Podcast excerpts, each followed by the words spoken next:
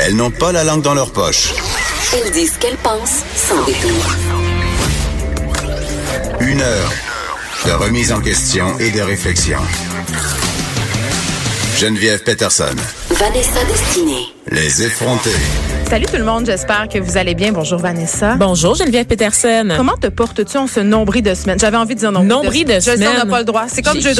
Y a-t-il une petite mousse qui vient avec? Ah, j'espère que oui. Non. Ah, Une ben mousse non. calcifiée. Une petite mousse calcifiée de nombril de monsieur. Hey, toujours les hommes hein, qui ont ça? OK, là... je, je, je pensais pas qu'on allait là. Moi mais on- non on y plus, va, Geneviève, mais tu m'y as amené, fait qu'on va y rester. Pourquoi les gars, ils se coupent jamais les ongles de pied? Oh God. Pourquoi les gars ne se coupent jamais les ongles d'orteil? OK? Je comprends pas. Puis quand ils les coupent, ils laissent les petits morceaux par terre. C'est dégueulasse. Écoute, c'est dégueulasse. ils ont les pieds vétustes comme les écoles de Montréal. plein de champignons, tu veux dire? Exactement. Ah, c'est, ok, j'espère que vous n'êtes pas en train de manger une toast ou une collation. On est quand même, il y a des gens qui déjeunent tard, qui déjeunent à 9 heures. Donc, euh, on est désolé pour ce moment de grande dégueulasserie. Ça va continuer.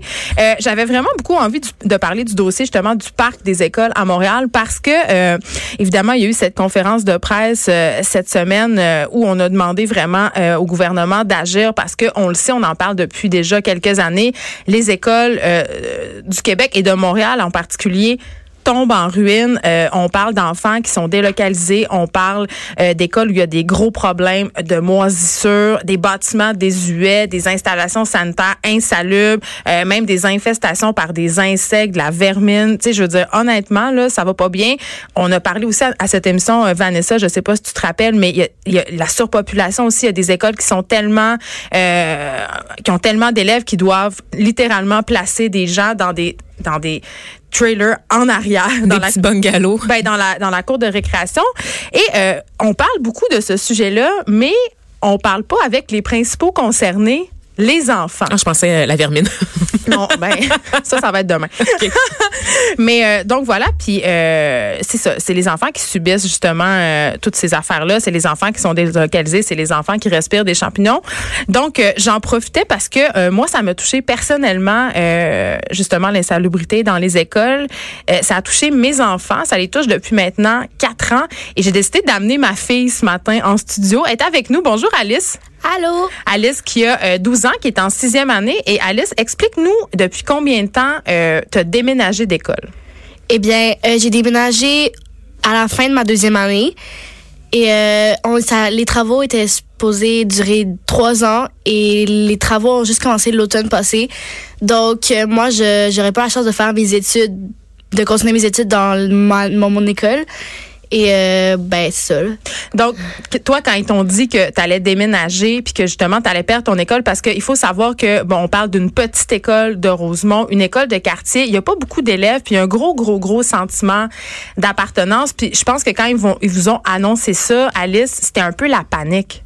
Ouais, c'était pas le fun parce qu'on on a su qu'on a respiré des champignons, qu'on pouvait vraiment tomber malade. Il y avait des gens malades dans mon école qui avaient des masques, puis c'était comme pas le fun à voir. On était petits, on n'avait pas ça là. T'avais peur? Oui, on avait vraiment peur.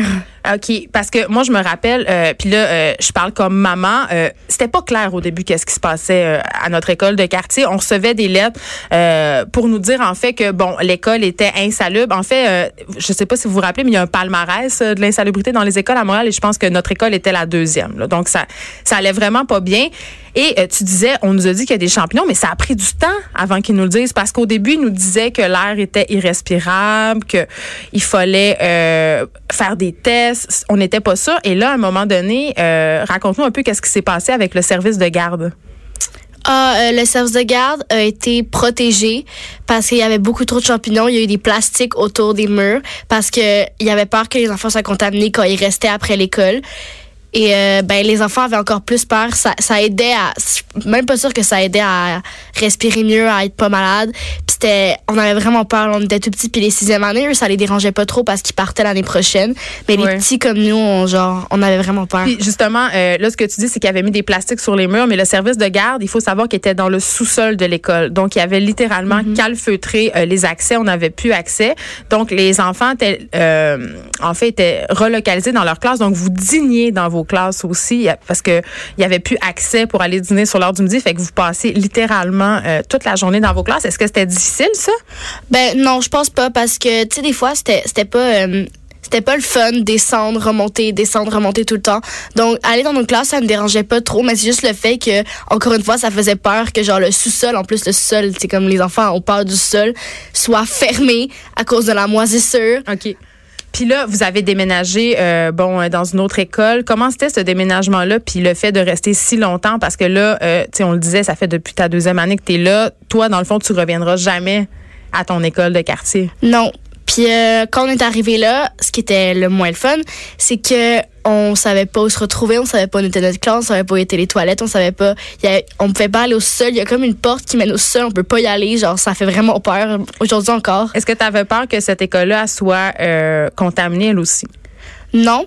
Parce que quand je suis arrivée, ce qui m'a le plus rassurée, c'est que cette école-là, il y a comme un ancien bâtiment qui est vieux, entre parenthèses. Euh, il est bien correct, ce bâtiment-là. Et à côté, il y a un bâtiment tout, tout neuf d'une autre école qui est à côté, juste à côté de nous. Et ça, ça m'a rassurée parce que je me suis dit, OK, eux, ils ont fait une nouvelle école. Et comme, on est à côté d'une école neuve. Donc, c'est sûr que il l'aurait démolie si elle était comme contaminée aussi.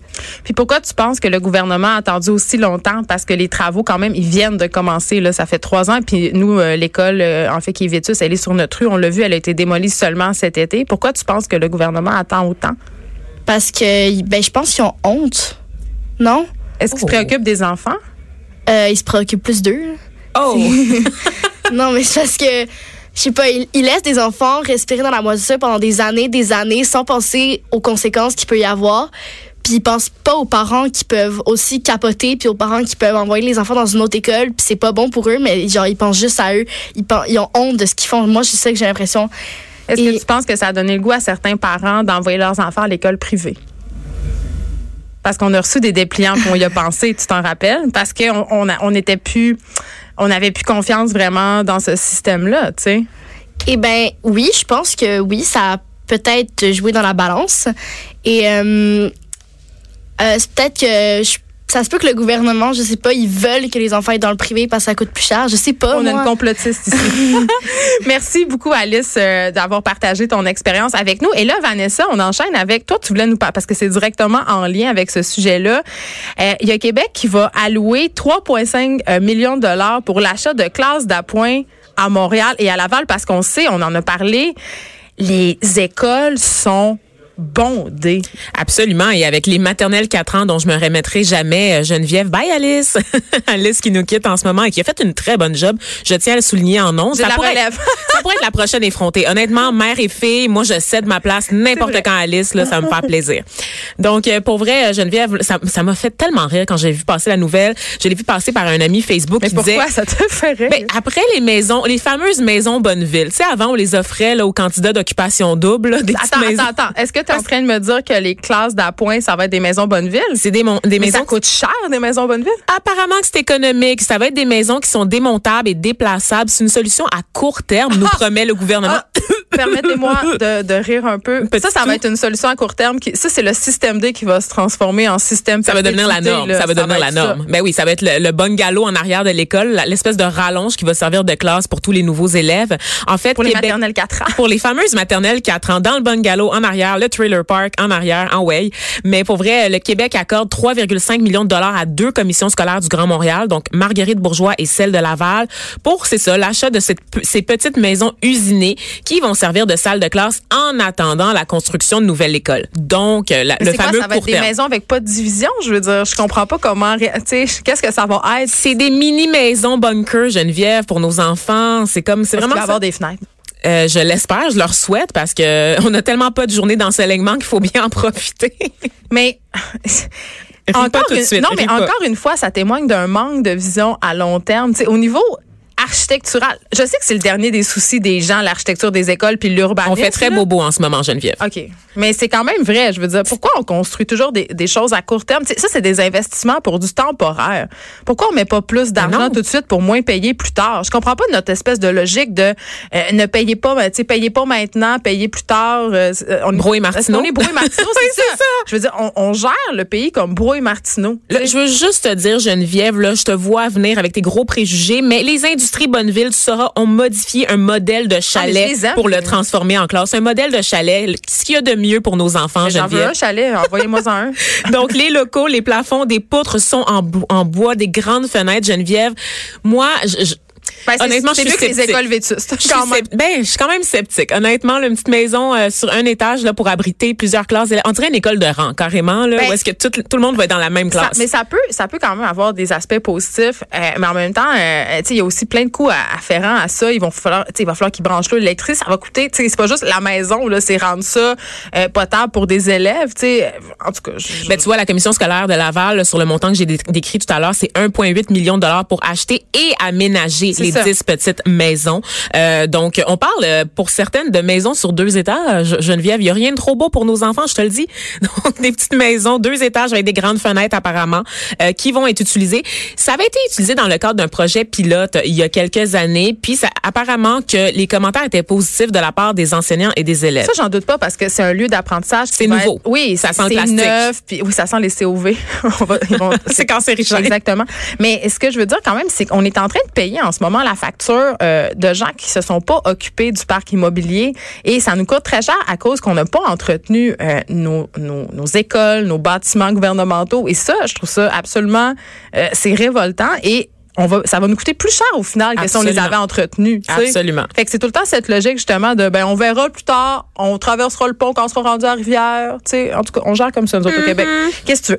Et là, euh, attends, il nous reste un, un petit peu de temps parce qu'on va parler à Jamila Binabib tantôt euh, à propos de cette militante iranienne euh, qui a été Oui. condamnée. Mais juste avant, euh, tu m'as surpris ce matin, euh, tu m'es arrivé avec ça, puis j'avais vraiment envie qu'on en parle. La musique pop, parce qu'on a vraiment un préjugé selon lequel le hip-hop, c'est de la musique super vulgaire, super misogyne, super macho. Mais là, ça aurait l'air que la pop est aussi pire. Oui, c'est ça. Parce que là, on confirme tout ce qui est vrai à propos du hip-hop et du rap. Ça reste vulgaire, ça Mais pas reste le temps, mais ça fait partie de la culture. Ça fait partie de la culture. Et là, je veux pas dire de la culture noire en général, mais c'est la culture de la rue. Donc, des milieux qui sont difficiles, où les gens, il y a la promiscuité, il y a l'argent, il y a la drogue. Évidemment, ça témoigne d'une réalité associée à la pauvreté. Donc, c'est sûr que c'est dur.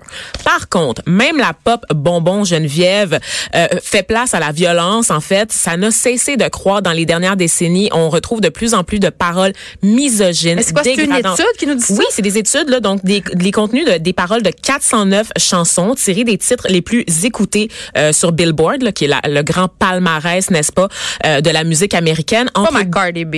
comme euh, Cardi B, on a Robin Thicke aussi de Blurred Lines. Est-ce qu'on se rappelle de cette chanson, le- l'espèce d'hymne à l'été, là? Ah. Ça, c'est. c'est- dégueulasse. Tu te rappelles-tu du clip de cette chanson-là, Geneviève? Il y avait deux versions. Il y avait une version censurée qui était jouée sur toutes les ondes. Évidemment. Et une autre version accessible uniquement sur YouTube où est-ce qu'on voyait les jeunes femmes qui accompagnent Robin Thicke toutes nues, les seins à l'air, donc qui, qui dansaient les nichons à l'heure pendant que monsieur chantait I Know You Want It. Donc, euh, c'est euh, hashtag culture du viol, much. Ben, je sais pas si c'est, je sais pas si c'est culture du viol, mais c'est en Ben, tout cas, c'est marchandisation du corps de la femme, très certainement. là. Certainement. Et c'est entre 2016 et 2006 et 2010, ah, 2016. Je vais, y, arriver. Beaucoup de chiffres. Donc, en 10 ans, là, beaucoup plus de paroles qui vont glorifier l'objectivation, Mais qui a l'exploitation. compilé ça? C'est quand même, euh, je, me, je me pose cette question quand même. Deux chercheurs américaines, en fait, là, qui, qui ont établi, donc Cynthia M. Frisbee et Elizabeth Bem Morowitz, qui ont établi, en fait, que les chansons de musique populaire contenaient des propos violents à 99,5% contre 94,7 pour des textes de hip-hop. Donc, la musique pop est même un petit peu plus humiliant, un petit peu plus dégradante que la musique, la musique rap. Et moi, ça me fait, j'adore ça parce Mais en même temps, Vanessa, en ce moment, la culture pop emprunte beaucoup à la culture hip-hop. Tu sais, On a beaucoup de, de chanteuses pop, même Lady Gaga, Katy Perry, qui ont, qui ont chanté avec des MC. Il y a quand même, il y a, il y a ces emprunts-là. Est-ce que c'est peut-être dû à ça? Tu sais, on, on. Absolument, absolument. Mais on, on rappelle aussi quand même à travers cette étude qu'il y a toujours eu une espèce de panique morale liée à la musique. Oui. Par exemple, ça, ça a été vrai pour Elvis, ça a été vrai pour les Rolling Stones dans les années 60 également. Mais à la fin des années 80 et 90, c'est vraiment le gangster rap là, qui a émergé et qui a influencé les rythmes et les, les, euh, les beats, les paroles qu'on entend aujourd'hui. Mais il reste que euh, malgré ça, l'image de la pop, c'est toujours envoyé comme une image de, de musique très sage, de musique associée à la communauté blanche aux États-Unis notamment, euh, qui, qui est loin de la violence de la rue, n'est-ce pas? Donc, comme je le disais, dans, dans le cas de la musique rap et hip-hop, on comprend d'où ça vient, toute cette dureté-là, cette, ce mépris des les femmes, toute cette violence-là dans le propos. Mais dans la musique pop, là, à part performer puis faire des, des, en fait, faire des ventes, il y a rien qui, que qui pour ça. ça. Mais je pense que c'est parce que ça fait jaser. Puis je pense que, sais, on va pas se voiler la face. C'est qu'en tant que société, on est encore misogyne, on est encore sexiste. Ça répond à un Mais besoin. on les regarde, ces vidéos-là. Vanessa. Nous, les premières, puis on trouve euh, que ces filles-là, elles sont superbes. Que, tu sais, je- même Rihanna, elle participe à cette culture-là quand même. euh, Beyoncé, je veux dire, c'est quand même, c'est paradoxal. Je veux Oui, dire, absolument. Puis, Des fois, je me sens un peu mal d'aimer certains beats, certaines musiques quand j'entends les paroles, tu sais, mais il y avait, euh, il y avait Judith, tu sais, puis Lily Boisvert qui avait fait un truc dans, dans les bruts, vous irez voir ça, sur le fait que c'était pas mal d'aimer des chansons misogynes à partir du moment où on est conscient que c'est des chansons miso- misogynes. Absolument. Puis tu sais, Geneviève, euh, honnêtement, moi j'ai j'ai vu quelques bémols par rapport à cette étude. Il faut qu'on en Ouais. parle quand même. Des gens qui disaient, entre autres, que plutôt que de dire que la musique est violente, ça témoigne surtout d'une certaine pauvreté des textes. C'est-à-dire que Ouais. les gens sont comme bitch, bitch, bitch, motherfucker, motherfucker. OK, là, on va avoir pas- des plaintes. Ben non, c'est en anglais. C'est correct. Personne parle anglais ici. là. Personne comprend. Juste moi. Je suis la seule ethnie. Je suis la seule qui parle bien anglais. D'accord. Et donc, les gens, en fait, euh, c'est que la musique est de moins en moins imaginative. On est moins dans la, les paroles recherchées. Donc, les gens font juste tout simplement des rimes accrocheuses qui savent qu'ils vont performer sur le top 40 américain. Donc, ils vont jouer à la radio. On n'est pas dans la nuance, on n'est pas dans la subtilité, on est dans le gras, souligné au très gras encore plus. Donc, euh, ça serait ça, là, la véritable raison derrière cette abondance de violence dans la musique. Mais moi, je pense que c'est parce que ça répond à un, un besoin de société et qu'on est tous encore un peu, un peu misogynes puis qu'on aime ça. Bon, on peut plus rien écouter. On peut plus rien écouter. Bon, on peut tout écouter, en fait. Je sais pas, euh, ben oui, mais il faut juste euh, être conscient euh, de ce qu'on écoute, puis aussi être conscient des paradoxes que qu'est-ce qu'on porte en nous, comme on dit tout le temps à ce micro.